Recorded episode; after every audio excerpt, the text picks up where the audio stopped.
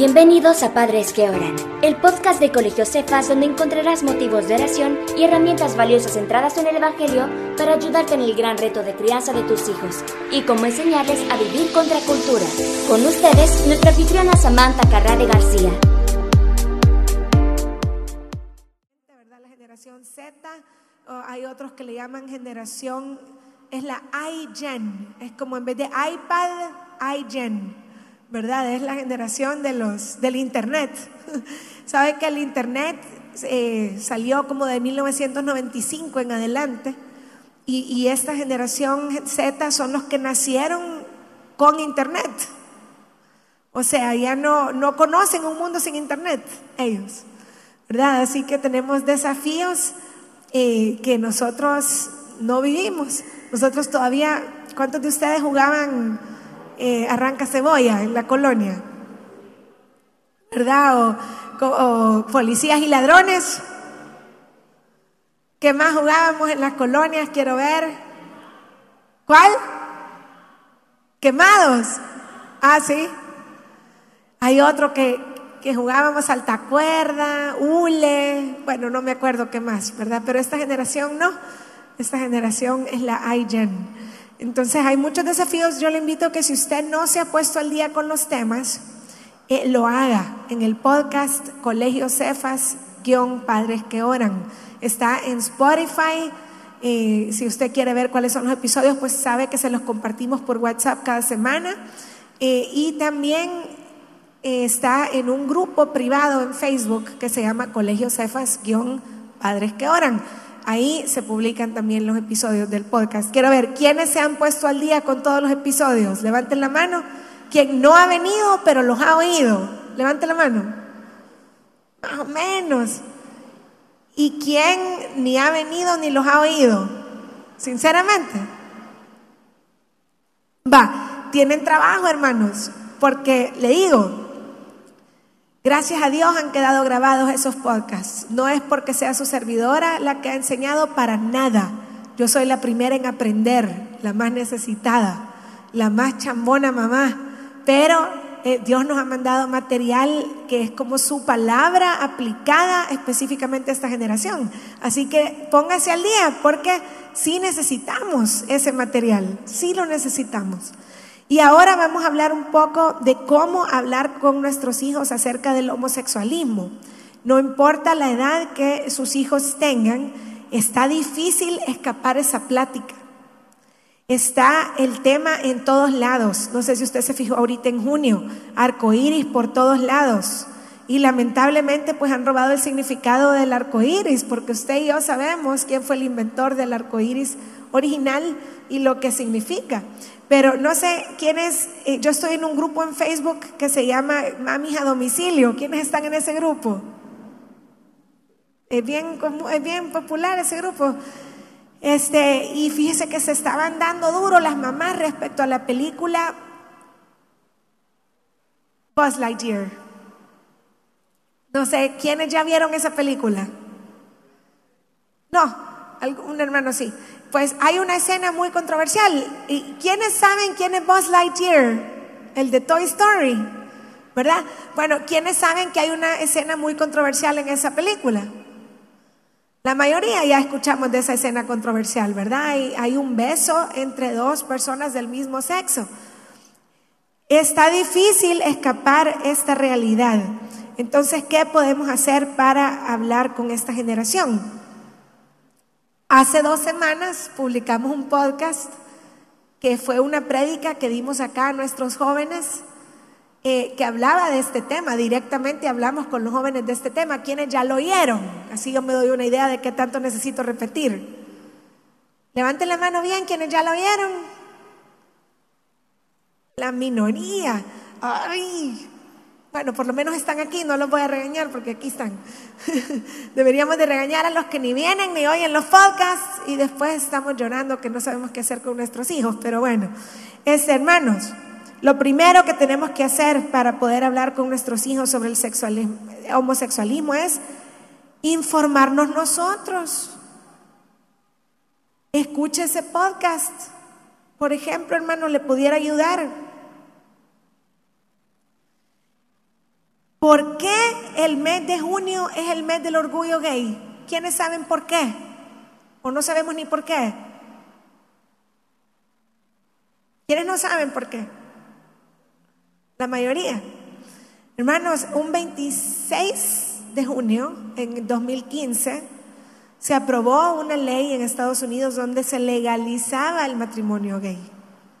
Entonces de ahí parte esto de que el mes de junio y dedican un mes entero a hacer desfiles eh, y a celebrar el mes del orgullo gay. Y, y, tenemos que entender algo, hermanos, y quiero ser bien clara. Nosotros amamos a las personas porque Dios los ama. Y quiero decir otra cosa. Son personas con luchas, tentaciones, así como usted y yo las tenemos en otras áreas.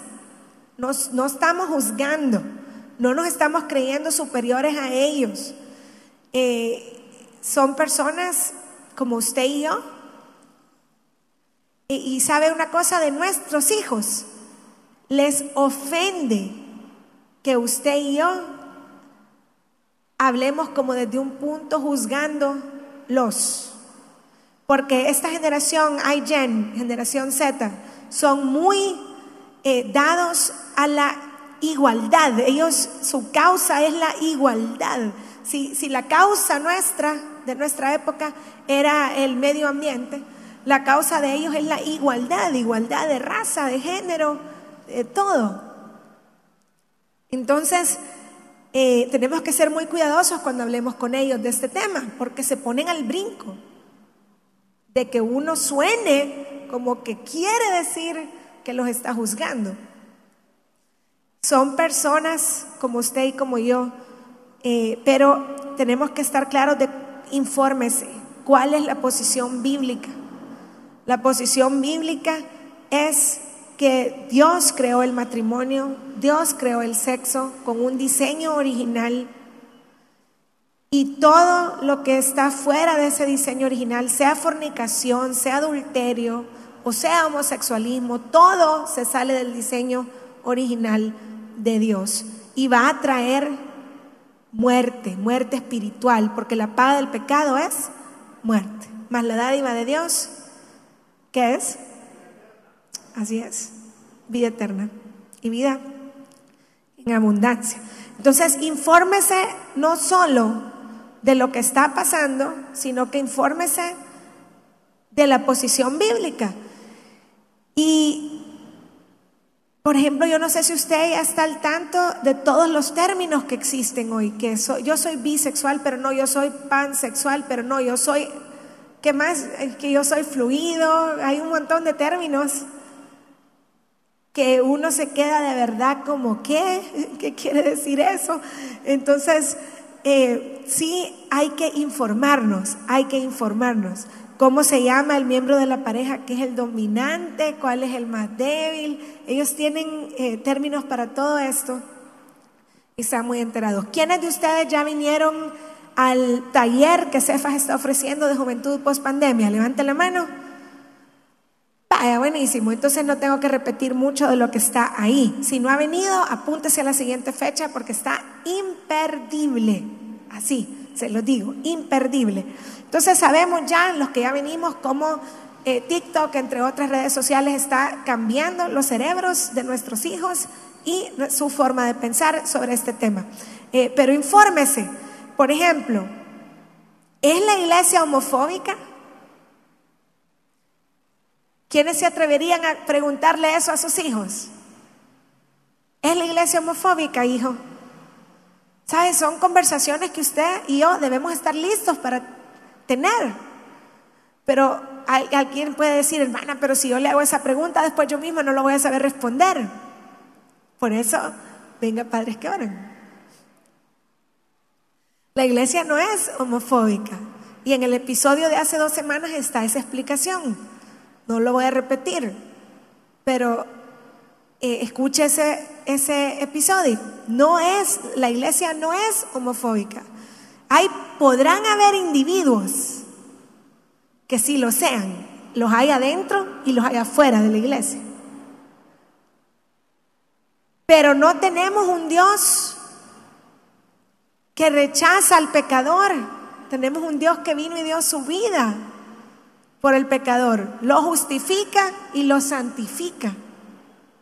Así como lo está haciendo con nosotros. Pero la iglesia no es homofóbica. Eh, otro eslogan para este año de la comunidad, hoy ya uno dice la comunidad y ya todo el mundo piensa en, en la comunidad del orgullo, ¿verdad? Gay. Este, pero otra la frase de este año fue todos son bienvenidos. Entonces, uno puede desglosar eso, hijo, de verdad todos son bienvenidos en esa comunidad. Y si usted revisa, no todos son bienvenidos. Usted tiene que mantener su estatus de pensamiento igual al de ellos para ser bienvenido. Si usted piensa distinto a ellos, ya no es bienvenido. Entonces, la comunidad realmente no, no es cierto que todos son bienvenidos. Ellos han querido usar ese eslogan porque hay una gran soledad en estas personas, así como esta generación en general es muy solitaria. Entonces ellos con eso atraen, ¿verdad? A que se sientan parte. Pero hermanos, ¿en dónde son todos bienvenidos en realidad? En la iglesia realmente todos son bienvenidos. Ahí sí, todos son bienvenidos. Ellos son bienvenidos. Mire Jesús en la Biblia, y esto lo hablábamos en el podcast de hace 15 días, por eso no me voy a detener mucho, pero Jesús daba la bienvenida a los leprosos, quienes eran rechazados, expulsados de las comunidades. Jesús los sanaba, no les tenía asco, se les acercaba. Eran bienvenidos Saqueo el pecador, fueron bienvenidos los ladrones que estaban crucificados a, los lados de él. Fue bienvenida la mujer samaritana. En Cristo todos son bienvenidos. ¿Cuánto dan gloria a Dios? Fuimos bienvenidos usted y yo. ¿Qué más que eso? Entonces, saque el eslogan que ellos usan, desglóselo y termine evangelizándolos en Cristo. Todos somos bienvenidos. Tus amigos que están luchando con identidad de género son bienvenidos. Infórmese. Otra frase común de ellos es el amor ganó. El amor ganó. Y ellos se refieren a que el amor ganó cuando se, cuando se aprobó el matrimonio gay. Ellos dicen, el amor ganó. Hermanos, el amor ganó. Cuando Dios ha dicho que para que un niño crezca saludable, necesita a una figura de papá y una de mamá. Así nos creó Dios. Necesitamos los dos géneros. Cuando una pareja de homosexuales adopta a un niño, ¿a dónde quedan los derechos de ese niño?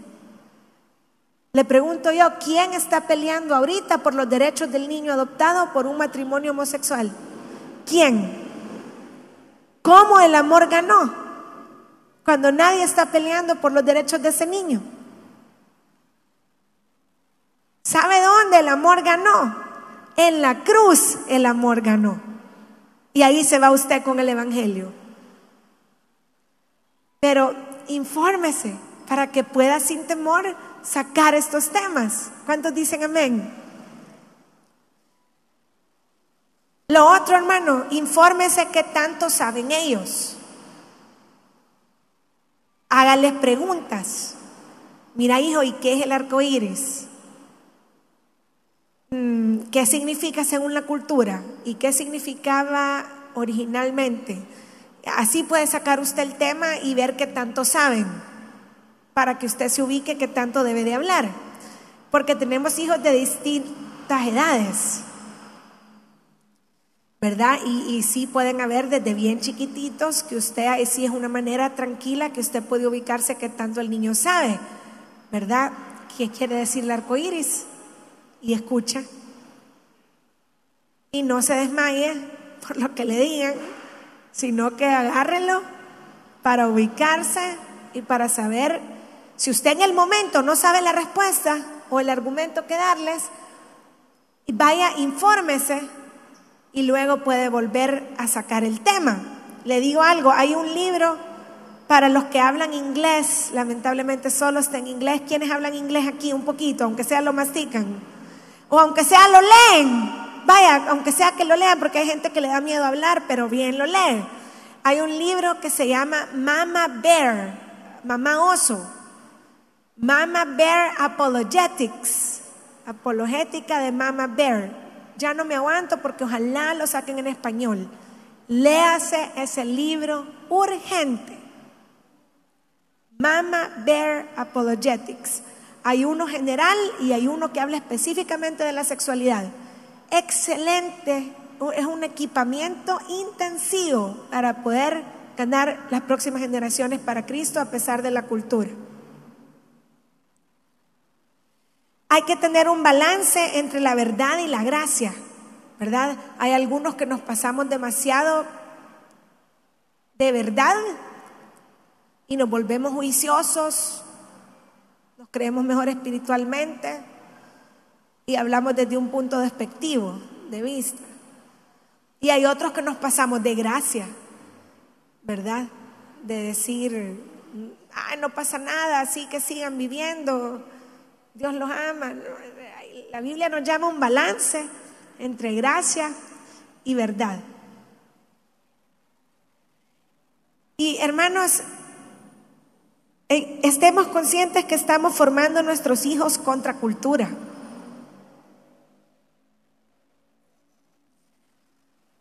Estamos como, como que nuestros hijos estuvieran viviendo en Babilonia en aquella época de Sadrach, Mesach y Abednego, donde ellos tenían que aprender lo que la cultura les estaba enseñando, pero no tenían que comprometer su fe.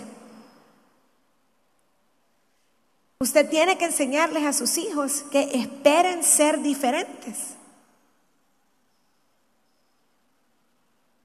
Que no hay problema, porque la presión de grupo es exagerada.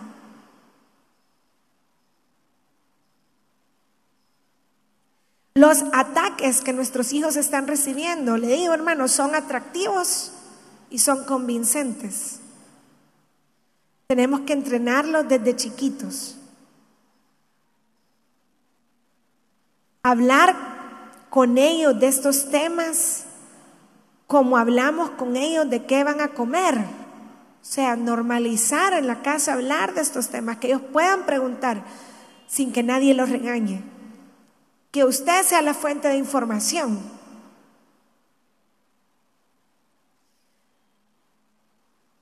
Claro, orar por ellos, orar con ellos, tener un devocional familiar ponerle límite de tiempo a lo que ellos ven. Todo eso ayuda. Pero hermanos, no vamos a criar a nuestros hijos en una burbuja. O sea, por más que les limitemos, les quitemos TikTok, les pongamos Family Link y todo lo que el taller está eh, eh, de Juventud Post Pandemia ha enseñado. Este, fíjese que yo escuché a alguien decir esto, que es como el sistema inmunológico que si no se exponen un poquito a bacterias, después no saben defenderse.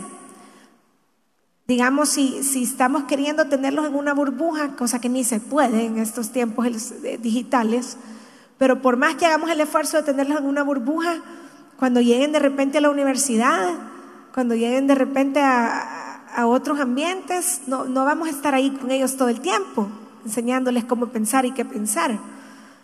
Entonces es de mejor hablar con ellos y prepararlos para vivir contra cultura. Amén. Los veo muy callados. ¿Verdad que nos necesitamos, hermanos, para poder sacar adelante esta generación? Yo creí que me iba a sobrar tiempo hoy con la enseñanza y ya son siete y media. Y como vienen los chicos de afuera, creo que tenemos que terminar, porque vienen los alumnos a ocupar los salones. Eh, comité, dejamos la actividad que teníamos en grupos pendiente. Y bueno, espero que tome una acción después de lo que hemos escuchado. Amén. Nos quedan dos minutos. ¿Qué acción va a tomar? Coméntele al que tiene al lado, aunque sea, aunque no hagamos los grupos como habíamos pensado. ¿Qué acción va a tomar? Una pequeñita acción. Puede ser ir a oír los podcasts que se ha perdido. Puede ser no faltar a padres que oran. Puede ser irles a preguntar acerca del arco iris ahora mismo. Puede ser comprar el libro de Mama Bear. Puede ser mandarlos al culto de jóvenes de su iglesia, hablar con sus pastores juveniles que toquen estos temas. Híjole, un montón de cosas que podemos hacer. ¿Ok? Oremos.